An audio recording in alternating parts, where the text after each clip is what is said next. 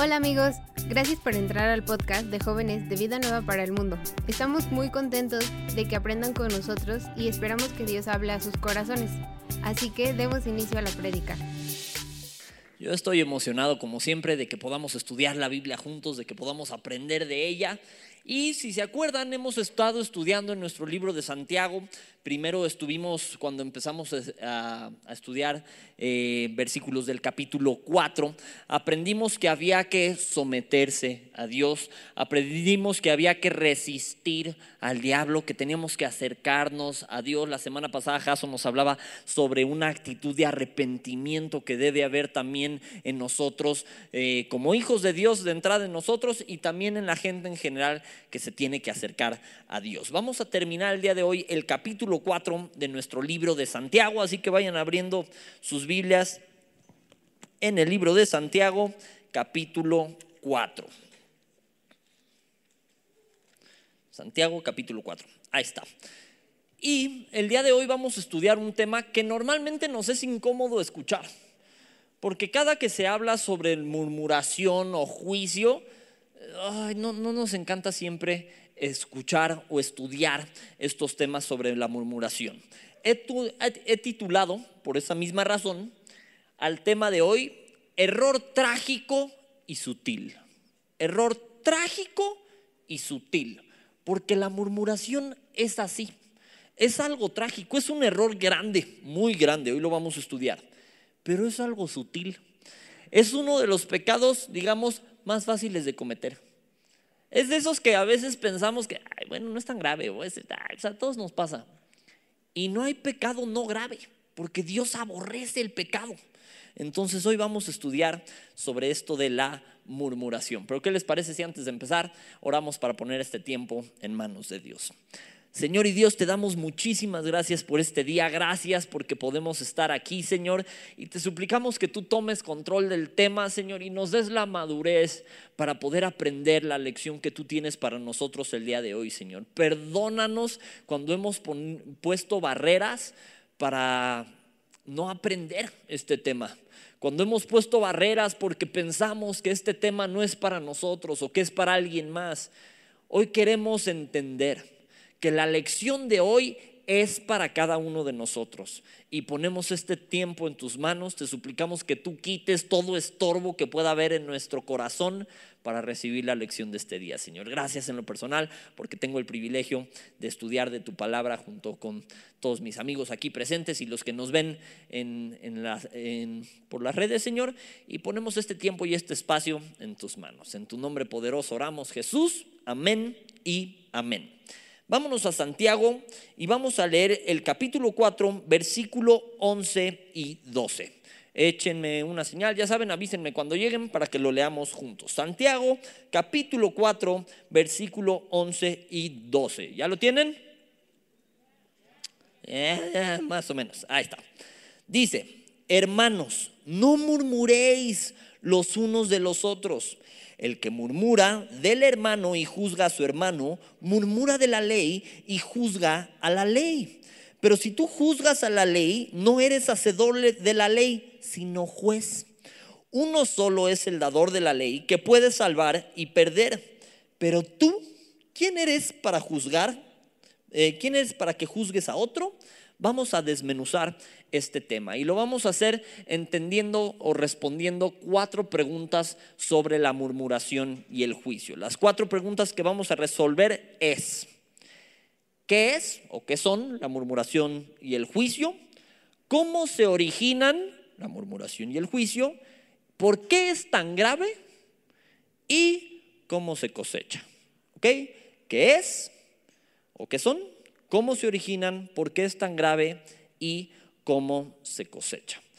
Esto de la murmuración, esto del juicio, si bien ha existido desde mucho tiempo atrás, hemos notado que es un problema cada vez más grande, incluso dentro de la iglesia.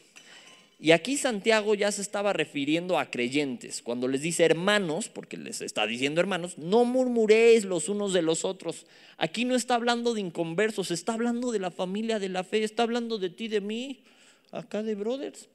se está refiriendo a nosotros. Es un problema que tenemos tristemente dentro de la iglesia incluso.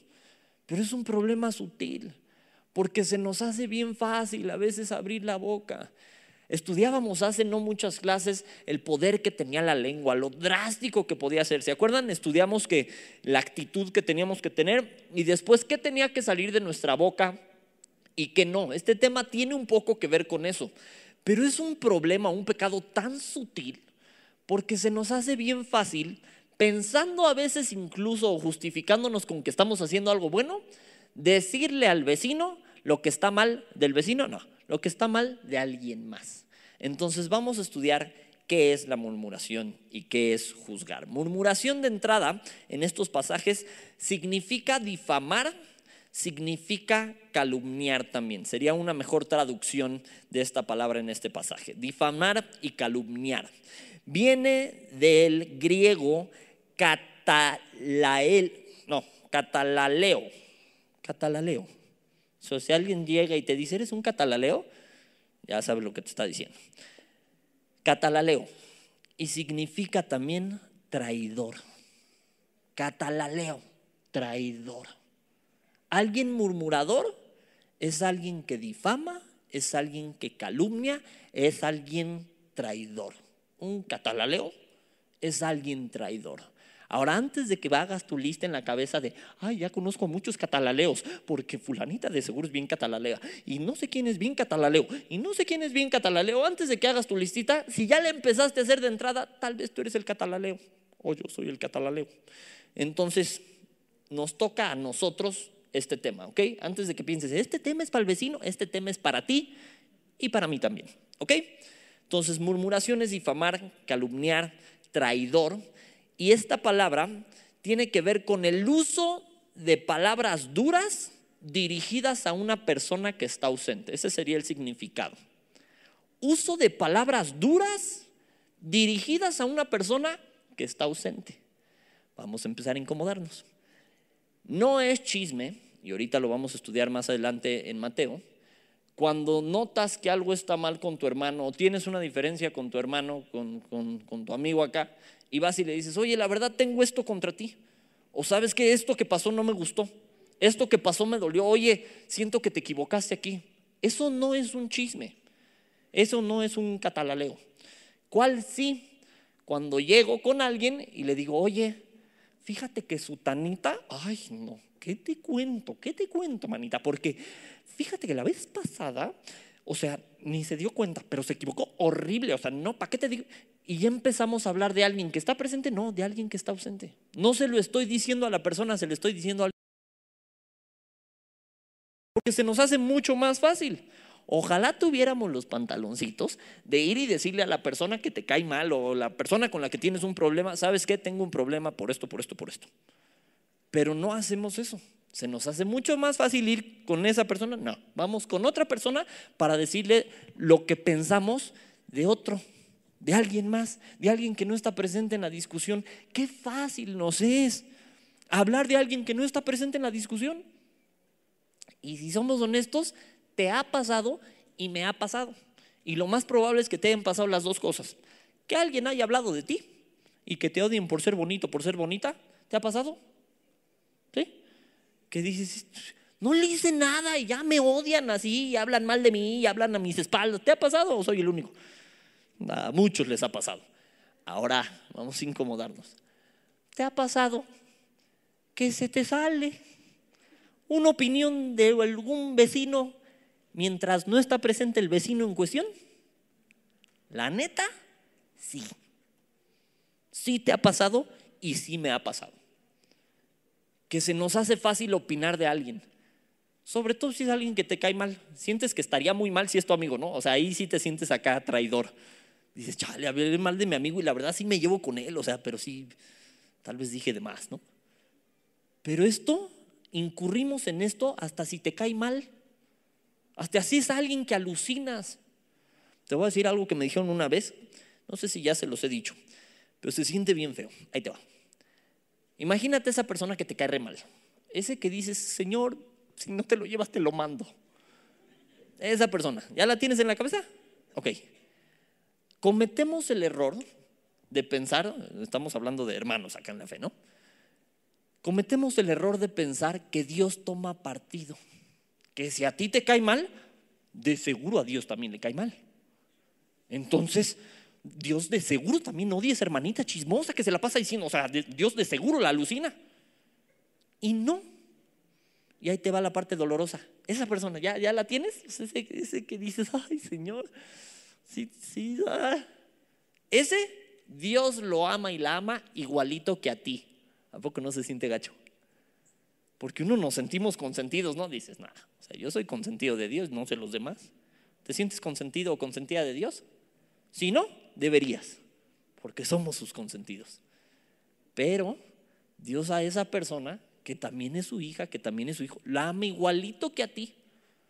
Dios con lo que está enojado, con lo que está peleado es con el pecado, no con una persona en particular. Pero pensamos que como a mí me cae mal, de seguro también le cae mal a Dios y de seguro entonces está bien que yo hable mal de esa persona. Hay personas que son un hígado encebollado, o sea, ni cómo decirlo mejor. Que dices, ay, es que esa persona cuesta, o sea, es de sangre pesada, es, bien catalalea. Pues sabes qué, nos vemos igual de catalaleos cuando estamos criticando a esa persona con alguien más. Cuando se nos hace bien fácil ir con alguien más que no tiene nada que ver en el asunto y decirle, oye, ubicas a Sutanito, espero que nadie aquí se llame Sutanito. ¿Ubicas a Sutanito? Porque Sutanito, o sea, aparte de que está horrible el pobre, o sea, si no nace, lo inventa Walt Disney porque está todo creativo y abstracto el brother, o sea, y ya empiezas a, criticar y se nos hace bien fácil soltar la boca y ahí te va. Lo mismo que hice ahorita, lo hacemos. Lo disfracé de humor, ¿no? que dice, no manches, pobre sutanito si existiera, ¿no? Pero a veces disfrazamos con el mismo humor una murmuración, una difamación hacia uno de nuestros hermanos. A veces disfrazamos de humor y nos burlamos de alguien que no está presente. Y eso es de catalaleos, es de traidores, es de murmuradores, es de difamadores, de calumniadores, aunque lo disfraces de humor, ¿eh? Ya nos empezamos a incomodar, todavía no. Se va a poner buena esta cosa. Ok, eso es murmuración. Difamar, calumniar, traidor. Es el uso de palabras duras dirigidas a una persona que está ausente. Yo, me, yo le agregaría, aunque lo hagas con humor. ¿Ok? Ahora, no es lo mismo eso a, te decía, confrontar a alguien. Eso es bíblico, eso se vale oye, ¿sabes qué? Detecto que, una persona tiene un problema o, está teniendo una actitud horrible. ¿Qué sería lo no catalaleo de hacer? Voy y hablo con esa persona. Vamos a ver, por favor, lo que dice Mateo 18, 15 y 17. Mateo capítulo 18. Y quiero que lo leamos juntos. Entonces los espero, machín, para que lo leamos juntos. Mateo capítulo 18, versículo 15 y 17. Ahí, ahí échenme una señal cuando lleguen. Mateo, Marcos, Lucas, acuérdense. Amén. ¿Ya lo tienen? Todavía hojitas no se hagan. École.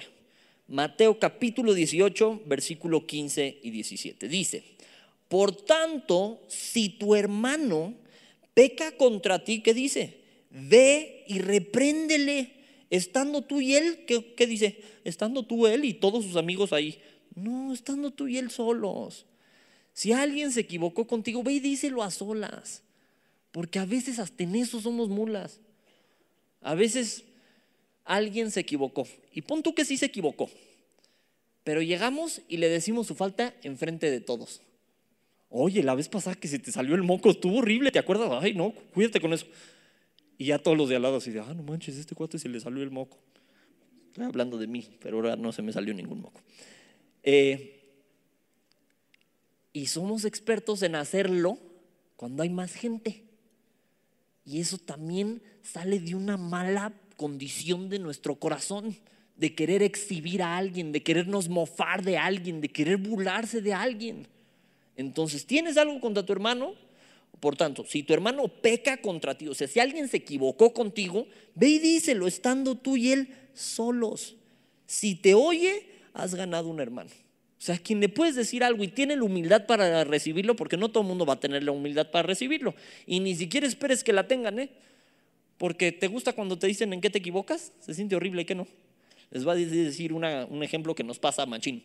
Eh, cada que tenemos la oportunidad aquí de compartir, nos dicen múltiples personas que tienen más conocimiento que nosotros, más experiencia que nosotros, se nos acercan y, oye, te falló esto, ten cuidado con esto. Se siente bien feo, la neta. Porque pues tú le echaste eh, ganas a tu prédica, o sea, le, echaste ganas a, preparar el mensaje y todo, y que te digan, oye, ¿te falló esto? Se siente feo, pero edifica, sirve y no se lo están diciendo a alguien más. Malo que llegaran contigo, oye, la prédica de Jaso ya no fue un mensajazo. O sea, ahora sí le falló. si hiciéramos eso, lo tenía que hacer, amigo, lo que conste que fue en tu cara. Eh, si yo estoy haciendo eso y no se lo estoy diciendo a la persona en cuestión, estoy cayendo en murmurar. Si estoy, oye, pues es que esto le falló y no se lo estoy diciendo al hermano o no se lo estoy diciendo solo. Si llegaras con alguien así y le dices, oye, te falló esto horrible porque tal, tal, tal, tal, tal. No se siente bonito normalmente que te digan en qué te equivocaste, pero te ayuda. Y si tienes la humildad para recibirlo, vas a poder crecer como persona. Si no la tienes, te vas a quedar estancado, ya nadie te va a decir en qué estás mal o en qué te equivocas y vas a ir por la vida con un frijolazo en el diente sin que nadie te diga. ¿Te ha pasado? Así que tienes algo drástico y nadie te dijo y tú, chale, me hubieran dicho acá el papel de baño pegado en el pie y nadie te dijo. oye, pues me hubieran dicho, ¿no? O sea, o el frijolazo y así saliste en una foto, no sé. Que, dices, oye, ¿por qué nadie me dijo? Ok, Nadie te dijo porque tal vez no recibes lo que te dicen muy bien. Necesitamos humildad para recibir cuando alguien te dice que estás mal. Y si no, ¿qué crees que va a pasar? Vas a inspirar a alguien a que si tú no lo recibes, se lo diga un vecino. No debería de ser, pero pasa. Ok. Por tanto, si tu hermano peca contra ti, ve y repréndele estando tú y él solos. Si te oyere, has ganado a tu hermano. Mas si no te oyere, toma un contigo a uno o dos, a uno o dos, no te lleves a toda la iglesia todavía, a uno o dos, para que en boca de dos o tres testigos conste toda palabra. ¿A qué se refiere esto? Si aquí viéramos a alguien que a todas luces esté equivocando en un área, lo idóneo sería que una de nosotros, uno de nosotros, iba a decir una persona, eh, se le acerque y le diga, oye, pues he notado que le contestas bien mal a tu mamá eres bien áspero con tu mamá, o sea, pues igual y bájale dos rayitas, hermano. Bájale dos rayitas, hermana. ¿Qué sería lo idóneo? Que lo reciba. Si no lo recibe y le caemos tres, oye, la neta, los tres hemos notado que le hablas bien feo a tu mamá. Pues sí, bro, la vez pasada, pues yo te oí, te despediste de ella bien feo y otro más. La verdad, sí, sí te despides bien mal de tu jefa. O sea, no, échale ganas. Ya si te lo dicen más, como que ya es más fácil que lo creas, ¿no? Y es así, bueno, pues ya no fue solo ese, que de seguro le caigo mal. Eh, ya, ya me lo dijeron varios. Pero, si no los oyere a ellos, dilo a la iglesia. Ahí se pone más canija la cosa. Es cuando alguien te reprende, alguien te dice algo y estás en la necia. Y dices, no, no es cierto, a mí no me pasa jamás. Oye, si te pasa, en buena onda, ten cuidado con esto. Y ya te lo dijo una, ya te lo dijeron dos personas. Qué triste que te lo tenga que venir a decir toda la iglesia. De oye, hermano, de veras estás mal. De veras no le tienes que hablar así a las mujeres y ya te lo dijeron todos. No haces caso a eso, ¿qué va a pasar? Lo siguiente. Si no los oyere a ellos, dilo a la iglesia. Y si no oyere a la iglesia, tenle por gentil y publicano. O sea, tómalo como si no fuera un creyente. Eso ya, ya está más drástico. Pero bueno, no es lo mismo confrontar a alguien como se debe, a solas, directo con la persona, o si no te oyó, entonces sí te llevas un testigo y directo con la persona, y si no los oyó, ahí sí la iglesia, pero directo con la persona. ¿okay? Eso no es lo mismo a murmurar, eh, calumniar, difamar, catalaleo. ¿okay? Ahora, eso en cuanto a murmuración. ¿Qué es juzgar? Porque veíamos en nuestro pasaje base, vamos a regresarnos por favor a Santiago, seguimos otra vez en Santiago capítulo 4 y les vuelvo a leer el verso 11 y 12. Bueno, el verso 11 les voy a leer ahorita. Hermanos, No murmuréis, es lo primero que nos menciona, los unos de los otros. El que murmura del hermano y juzga a su hermano, murmura de la ley y juzga a la ley. ¿Qué significa juzgar? Juzgar viene del griego krinon, krinon con K, y significa condenar antes de tener conocimiento de causa. Condenar antes de tener conocimiento de causa. Condenar es dictar una sentencia contra alguien. Ahora tú dijeras, yo no he condenado a nadie, o sea, nunca le he dictado así, ¿sabes qué? Cuatro a siete años de cárcel porque me hablaste bien feo la vez pasada. No. Ya cuando juzgas o condenas, cuando dictas una sentencia, es cuando te haces una opinión de la otra persona y ya nadie te saca de ahí. Cuando te preguntan de, oye, fulanita, no, o sea, está bien tonto ya te hiciste una percepción de la persona. Y pregunta, ¿crees que tienes todas las cartas como para poder emitir ese juicio? ¿Crees que tienes todo el conocimiento de causa? ¿Crees que conoces a la persona al 100% perfectamente como para poder determinar que es tonto o que no lo es? El único que te conoce al 100%, que me conoce al 100% es Dios. Por eso a quién le toca juzgar? A Dios. Gracias a Dios. Ahora sí que gracias a Dios que le toca juzgar a Dios, porque si no, a Dios. Soy rapero, ¿cómo la ven? Estuvo bien sope. Pero eh, eso nos pasa. Nos pasa que nos dictamos una opinión, nos generamos una opinión de alguien más basado en lo poquito que conocemos de esa persona. Hay veces que está basado en una interacción de segundos. Les voy a dar un ejemplo práctico y espero que mi papá no oiga esta, que va a estar bien irónico ahorita que les diga cuál es el ejemplo. Mi papá, en particular, eh, ya no escucha muy bien. Eh, oyó muchos ruidos muy duros a lo largo de su infancia. Entonces, no, no tiene tan buen oído. Tiene un olfato de sagüeso, pero no tiene tan buen oído. Me pasa mucho mientras estoy con él que pasa gente y lo saluda así de, hola pastor, y él así. Y tiene el mismo problema que yo, que su cara de reposo es esta. Entonces pasan, imagínate la escena, pasa alguien y, pastor, buenas, buenos días. ¿Qué crees que va a pensar la persona del pastor? Ay, qué pelado qué grosero, mugre sangrona, a ver quién lo vuelve a saludar. O sea, y me ha pasado gente que sí se agüita, pastor, buenos días, o sea, todavía le repiten. Y es porque no los oyó, no los escuchó. Entonces nada más le aplico el codazo de, pa, te están diciendo buenos días. Ah, no, hola hermanita, ¿cómo estás? Pero alguien que no se dio cuenta que el pastor no tenía tan buen oído, va a pensar que el pastor es un grosero. Y se puede hacer la genuina opinión de que el pastor es un pelado. soberbio, altivo. Y lo peor es que eso es lo que pasas. Hoy ubicas a un pastor de vida Son bien soberbios. Por una vez que lo saludaste y no te contestó, ¿por qué no te oyó? Pero tú no tienes toda la información. ¿Qué es lo que tú sabes? Lo saludé una vez en su cara y no me saludó. ¿Tienes toda la información? No. La respuesta es no. Pero ya nos formamos una opinión y lo peor es que esa es la que vas pasando por todo el mundo. Y le formas una fama a la persona. De no, este pastor es bien sangrón. Eso es difamar, tal cual.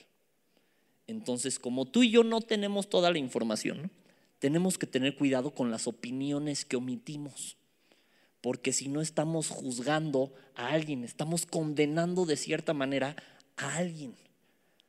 ¿Sí, me di a entender? Ok. Entonces, juzgar, crinon, es condenar antes de tener conocimiento de causa. Y nunca vas a tener todo el conocimiento de causa. Por eso nunca vamos a entender completamente las cosas que Dios hace. Hay algunas que sí, o hay algunas que obedeces y luego entiendes. Y con Dios el entender puede esperar, el obedecer no. ¿Por qué? Porque Él sí tiene todo el conocimiento de causa, pero tú y yo no. Por eso, por esa falta de conocimiento, vienen cosas como lo que hacía Pedro con Jesús. No, que no te mueras. Jesús tenía mayor conocimiento.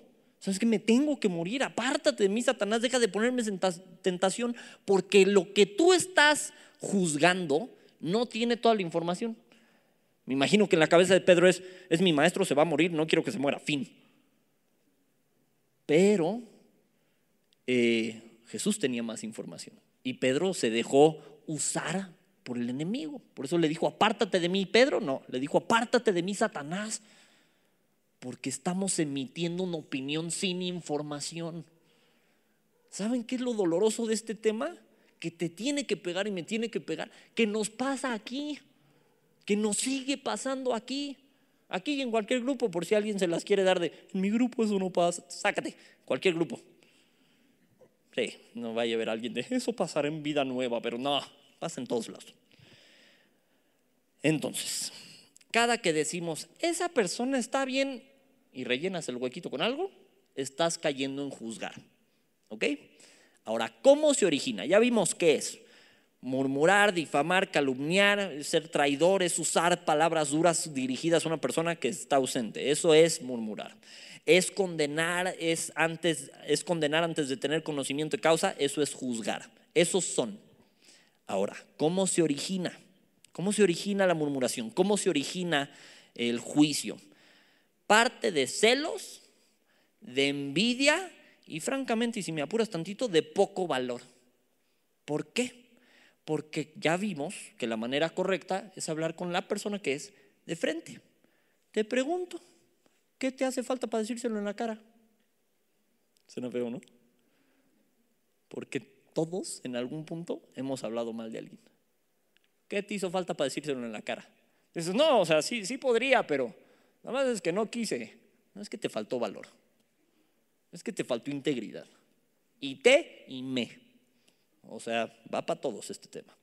Pero parte de celos, parte de envidias, parte de poco valor, porque ya vimos la manera que la manera correcta es de frente. Ahora, ojo, porque te decía que parte de celos, parte de envidia, parte de por qué él tiene eso y yo no. Y muchas veces nos enojamos con alguien porque pensamos o vemos que está haciendo algo malo y como que se está saliendo con la suya. Pero si es así, la Biblia en Salmos 37 nos dice que no te impacientes por el malo que prospera en su camino, porque como la hierba va a ser quitado, vas a voltear a ver su lugar y no va a estar ahí. Pero ¿por qué nos cala? Porque decimos, ¿por qué él sí y yo no? ¿Por qué él sí se sale con la suya y yo no? ¿Por qué yo media vez hago algo y me regañan y este hace lo que quiere y nadie le dice nada? ¿Te ha pasado algo así por la cabeza con alguien más? De, ay, ¿por qué él tiene dinero si, si es un junior, un hijo de papi? Ah, y yo que sí me fleto, y yo que sí me rajo el lomo. ¿Por qué? Y empezamos a criticar al vecino. Eh, mugre junior, mugre hijo de papi. Somos tan prontos para hacer eso. Te voy a decir por qué. Cada que te preguntes y me pregunte, ¿por qué él sí y yo no? Es por eso. No sé si se entendió. Cada que te preguntes, ¿por qué él sí y yo no? Es por eso. Porque tal vez el otro no se está preguntando lo mismo que tú. No sé si vieron, se, hizo medio viral una foto. Eh, está Michael Phelps, este cuate que es mitad hombre y mitad rana. el que gana así mil medallas nadando, ¿no? Y sale él llegando a la meta y el de al lado volteándolo a ver. Tal vez si el otro no hubiera estado volteando a ver al otro carril, hubiera llegado primero. Pero cada que ponemos nuestra miradita en el carril de al lado, podemos caer en murmuración, podemos caer en juicio, en pues es que este está haciendo a tu carril, en buena onda, a tu carril, y te va mejor. Concéntrate en tu carril, en qué estás haciendo tú, en mejorar tú, en tu carril. Porque en el momento que te pones a ver el carril del vecino, nos ponemos en un problema que ahorita vamos a estudiar más adelante. Entonces parte normalmente de los celos y de envidias y de poco valor para decir las cosas en la cara. De ahí que es útil, pues es más fácil soltar basura con alguien más que, directo, lo que hablábamos. Eh, les dije que ya hemos estudiado sobre la lengua, sobre el peligro de la lengua, y esto tiene que ver con lo peligroso que es abrir nuestra boca, porque también parte de un juicio preestablecido contra alguien. Y la cuestión de eso es que no nos toca juzgar, lo que les decía. Ahora, por lo mismo que estamos emitiendo un juicio contra alguien más que no nos toca, el asunto es grave. Es grave. Entonces ya vimos qué es la murmuración y el juicio. Ya vimos cómo se origina la murmuración y el juicio. Vamos a ver por qué es grave. Es grave porque al hacerlo, nos dice la palabra en nuestro pasaje base, el que murmura del hermano y juzga a su hermano, que dice más adelante, murmura de la ley y juzga a la ley. Sigo en Santiago 4, 11. Murmura de la ley y juzga la ley. Pero si tú juzgas a la ley, no eres hacedor de la ley, sino juez. Aquí es donde se empieza a ver lo grave del asunto. Al yo dictar algo para cualquier otra persona, lo estoy dictando contra la ley. ¿Por qué? ¿Cómo se resume o cómo nos dice la palabra de Dios que puedes cumplir la ley? Ahí te va. Acompáñenme por favor a Romanos 13:8. Romanos capítulo 13, versículo 8. ¿Ya lo tienen? Está un poquito más atrás de donde estábamos. Romanos, después de Hechos. Romanos capítulo 13, versículo 8. ¿Ya? École. Dice, no debáis a nadie nada, sino el que amaros unos a otros. Porque el que ama al prójimo, ¿qué dice? Ha cumplido la ley. Es muy evidente que estar murmurando, que estás juzgando, no es parte de amar al prójimo, estamos de acuerdo. Si la Biblia nos está diciendo que el que lo hace está juzgando a la ley, que está murmurando de la ley, estás hablando mal de la ley y estás dictando un juicio contra la ley y te estás poniendo por arriba de la ley. ¿Por qué? Porque a ti y a mí no nos toca. No nos toca juzgar, no nos toca murmurar. En el momento que lo hago, le estoy diciendo que no a lo que Dios dice que y a lo que me pide su palabra, que es que ame a mi prójimo. Tu prójimo, lo hemos visto varias veces, es tu próximo, es el que tienes al lado. No solo la abuelita que te cae bien. De aquí, si tienes a alguien que te cae mal, que te cae en la punta del hígado, ese alguien también es tu prójimo. ¿Y qué nos pide la Biblia? Que lo ames, que lo murmure hasta que me canse. No, que lo ames. Que voltea todo el grupo contra esa persona. No, que la ames. Que vaya y le diga a todo el mundo, ¿ya viste a esa persona? O sea, porque no sé a ti, pero a mí me cae re mal. No, que lo ames. Y como hijos de Dios eso nos tiene que quedar bien claro, porque no hacerlo es pecado. No solo es pecado, es grave. Vemos ejemplos bíblicos de gente que se le ocurrió hablar fácilmente en contra de sus autoridades, en contra de otros hermanos y se murieron. Es un pecado de muerte. Que si no entendemos la gravedad de este pecado que es tan sutil, que se nos da tan fácil hacer y a veces hablamos y despepitamos de nuestros papás, de nuestros líderes, de nuestros compañeros, de todo mundo se nos da a veces despepitar, pero es grave porque hacerlo es pretender ser más inteligentes que Dios. Y la Biblia dice en los pasajes que estamos leyendo que solo Dios es el creador de la ley, el hacedor de la ley. Y solo Él le toca ser juez. Y más adelante en el 12 dice, pero tú, casi, casi, ¿tú qué? Vamos a leerlo. Sigo en Santiago capítulo 4 y les voy a leer el versículo 12. Dice, uno solo es el dador de la ley. ¿Quién es ese? Dios que puede salvar y perder. O sea, que puede salvar o dar vida, que puede salvar o perdonar, o sea, que puede perdonar o condenar. Eso solo es Dios. El dador de la ley que puede salvar y perder. Y literalmente dice, pero tú, ¿quién eres para que juzgues a otro? Te voy a poner otro ejemplo. Eh, ¿Te tocó alguna vez tus papás comprar una de estas varitas de la corrección que venden en las librerías? ¿Te tocó acá que te dieran los barazos o te tocó chancla o acá zapato volador o cinturonazos, ya si te fue mal palos de escoba o lo que hayan agarrado? Y uno se enoja, ¿no? Dices, oye, no, pues sí me dieron feo, o sea, sí se pasaban con la disciplina. y, tú lo puedes tomar como quieras, pero tus papás son una autoridad sobre ti, ¿sí o no? Pero ¿qué pasaría si un hermano agarra el palo de escoba y te agarra batazos? Sí sería, pues, imagínate qué harían los papás. Está ahí la varita de la corrección, hasta con su versículo de Dios al que ama disciplina y corrige a quien toma por hijo, y con ese te van a dar, ¿no? Y ahí está colgada en la cocina o en donde la tengan, ¿no? Y ella sí, hasta el lugar le atina. Ok. Imagínate que agarrar un día al hermano y sabes que te voy a disciplinar y agarrar a tu hermano y te curtiera varazos. ¿Qué harían tus papás así? Oye, ¿qué te pasa? Pues tú también les pegas. Sí, porque los disciplino, porque me toca, porque soy su papá, soy su autoridad. Pero tú qué? Es lo mismo lo que nos están diciendo aquí en esencia. Dios tiene permiso de juzgar. Sí, porque Él sí tiene el conocimiento de causa, porque Él es el que puso la ley y por lo mismo es el que hace que se lleve a cabo la ley y que se cumpla y el que puede ejercer la autoridad. Pero tú qué? ¿Y yo qué? Entonces, si tú empiezas, fulanito es así y así y así, ¿tú qué? Es lo mismo que estés agarrando ese barazo y agarrándote a barazos al vecino sin que te toque. ¿Tú qué? En buena onda. ¿Y yo qué? No nos toca a ti y a mí. No nos toca, sencillamente no nos toca.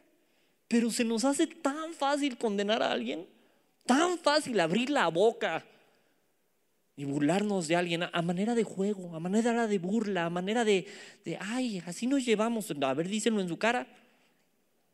Qué fácil es criticar a alguien que no le está entrando al juego. Ahora te llevas así pesado con alguien, pues, ah, no, chido, se vale, pon tú.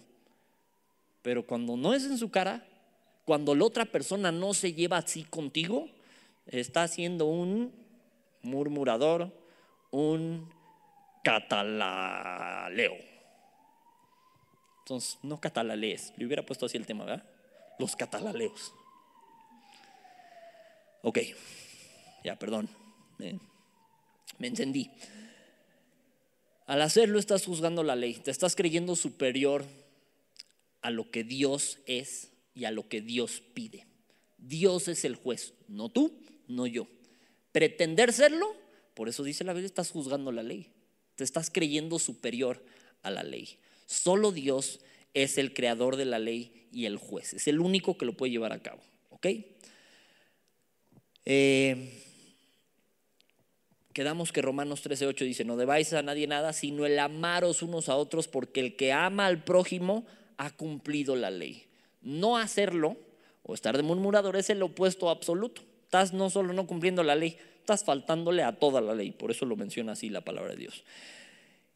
Y cuando nos dice tú quién eres, ese pero tú, vamos a leer otra vez, Santiago capítulo 4, versículo 12. Uno solo es el dador de la ley que puede salvar y perder. Pero tú, ese pero tú está haciendo un comparativo. Ese pero tú se está refiriendo a los mismos creyentes con los que estaba hablando al principio. Hermanos, no murmuréis. Entonces está hablando de un hermano que está murmurando y le está diciendo, pero tú qué? Pero tú, ¿quién eres para que juzgues a otro? Entonces, ya vimos qué es la murmuración y el juicio. Ya vimos cómo se origina. Ya vimos por qué es tan grave, porque estamos corrompiendo, yendo en contra de Dios y de la ley. Vamos a ver cómo se cosecha para terminar.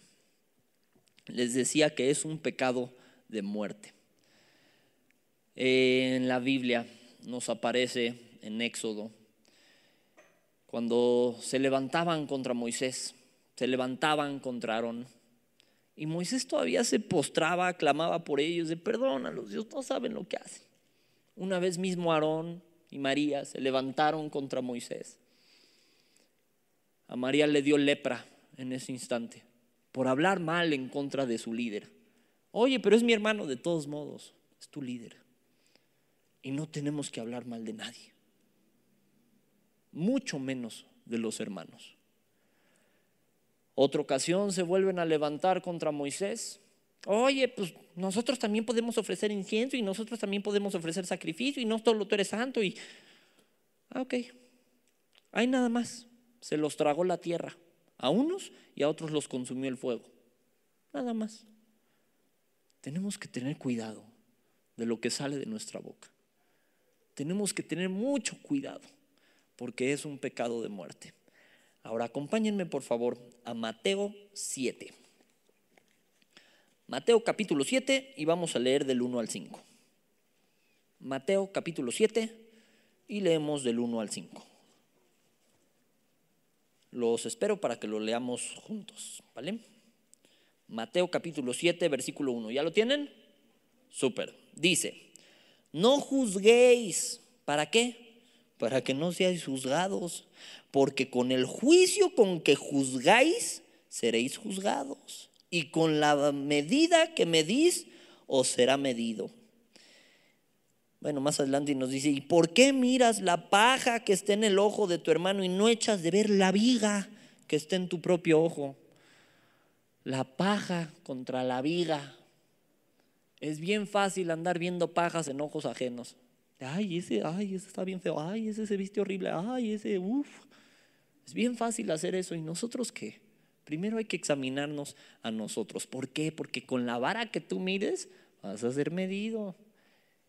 Condenar, aventar murmuración, es como aventar un boomerang. Porque la ley de la siembra y la cosecha también va a aplicar aquí. Entonces, si se te hace fácil abrir la boca contra alguien más, si se te hace fácil murmurar, carroñar, juzgar, burlarte de alguien más, que no te sorprenda cuando abran la boca contra ti. Que no te sorprenda cuando te juzguen a ti. Que no te sorprenda cuando se burlen de ti. Porque lo que se siembra se cosecha. No juzguéis, ¿para qué? Para que no seáis juzgados con el juicio con el que juzgáis, seréis juzgados. Quedamos que a muchos nos ha pasado, ¿no? Que hablen mal de ti, que te critiquen. ¿Qué es lo que entonces se espera que hagamos cuando nos critiquen? Se espera que no seamos vencidos de lo malo, sino que venzamos con el bien el mal. Se espera que no caigamos en el jueguito de, ah, tú me dijiste, pues yo te digo, pues y a ver qué. No, somos mejores que eso. Si tu enemigo tiene hambre, dale de comer. Si tiene sed, dale de beber. Haciendo esto, ascuas de fuego acumula sobre su cabeza para que se le quite. Porque a Dios nadie se le chispa. De Dios nadie se burla. Pero un pecado nunca se va a solucionar con otro pecado. Si hablaron mal de ti, eso no se va a solucionar hablando mal del vecino. Si alguien te trató mal, eso no se va a solucionar tratando mal de regreso a esa persona. Pecado no cubre pecado. ¿Qué sí? ¿Qué nos pide la palabra? Que perdonemos, que actuemos de manera diferente, que no seamos vencidos de eso malo que a todas luces vemos bíblicamente que es malo, sino que venzamos con el bien el mal. Eh, me puse aquí en el mensaje para terminar. Así que mejor, con todo respeto, si no tienes nada bueno que decir, cállate. Así me lo puse a mí, cada quien tómelo como quiera. Si no tenemos nada que decir bueno, mejor hay que callarnos. Vamos a orar para darle gracias a Dios. Amén. Señor y Dios, te damos muchísimas gracias. Gracias por la lección del día de hoy. Gracias porque nos reta, nos compromete y aunque es incómodo, preferimos enterarnos de qué cosas estamos haciendo mal para dejarlas de hacer para ya no repetirlas, para no caer en patrones destructivos. Perdónanos, perdónanos. Cuando hemos abierto la boca sin pensar lo que decimos. Perdónanos cuando hemos emitido juicio contra alguien y peor aún cuando ha sido contra un hermano. Perdónanos. Hoy entendemos que eso no es lo que quieres. Tu ley dicta lo contrario. Queremos hacerte caso a ti, no a nosotros. Hoy lo confesamos con un pecado del que hemos sido presa. Y te pedimos perdón, no por el vecino, no por alguien más, perdónanos a cada uno de nosotros. Cuando hemos murmurado, cuando hemos aventado palabras que no deberíamos contra alguien más, cuando nos hemos hecho un juicio, una idea de alguien más sin estar enterados, sin conocer el panorama completo, porque solo tú conoces el panorama completo. Señor, te pedimos que podamos ser uno de los que ayudan a erradicar esto de nuestra iglesia, a erradicar esto de nuestro grupo, a ser parte de la solución, no del problema. Y Señor, te suplicamos que te perfecciones en nuestras debilidades y nos des la fuerza y valor para ir a disculparnos con quien hemos murmurado, para ir a pedirle perdón a aquellos de los que hemos hablado mal.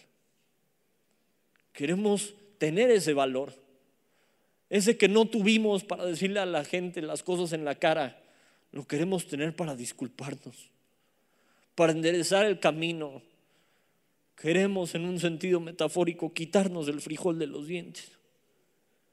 Quitar este error de nosotros. Quitar este error del grupo. Señor, te damos gracias por tu misericordia. Gracias porque tú perdonas nuestro pecado. Y gracias porque aunque se siente el cocolazo, agradecemos las lecciones duras. Porque nos ayudan a mejorar. Nos corrigen el rumbo Hoy queremos tener la humildad suficiente para recibir esa corrección, para no pensar que el tema era para alguien más y confesar que este tema era para mí, que era para cada uno de nosotros. Gracias por todo lo que nos das. Muchas gracias, Señor. Y queremos alinearnos a tu voluntad, alinearnos a tu ley. En tu nombre poderoso oramos, Señor Jesús. Amén y Amén. Les dije que se iba a poner incómodo, pero gracias. Gracias por escuchar el tema. Espero que todos tengamos la madurez de actuar en base al tema. Y banda, pues no era regaño, pero un poquito sí. Pero vamos a seguirle con todo adorando a Dios y que Dios los bendiga. Gracias por estudiar de la palabra junto conmigo. Con tus donativos y ofrendas ayudas a que el mensaje de salvación llegue a más jóvenes alrededor del mundo. Aunque no puedas llevar la palabra personalmente, de esta manera estás formando parte de la obra de Dios. Si quieres saber cómo donar desde donde estás, te invitamos a que revises la descripción. Por tanto, id y haced discípulos a todas las naciones.